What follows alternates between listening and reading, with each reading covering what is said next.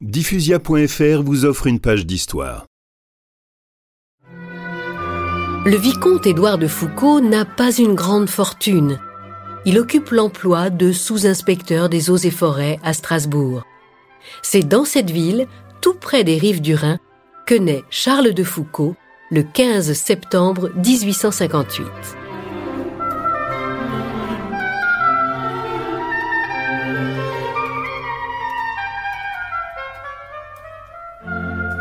Deux ans auparavant, ses parents ont déjà eu un fils qui n'a pas vécu plus d'un mois. C'est donc avec une très grande joie que la naissance de Charles est accueillie.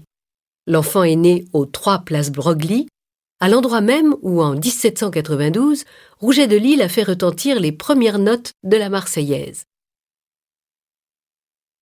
Trois ans plus tard, alors que la famille quitte Strasbourg pour s'installer à Wissembourg, une nouvelle naissance, comble le foyer familial.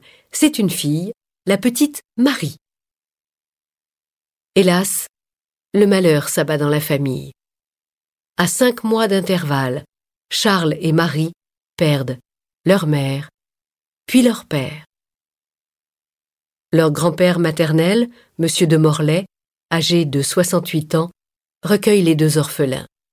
Ancien polytechnicien et officier du génie, le colonel de Morlaix habite un bel hôtel particulier, rue des Échasses à Strasbourg.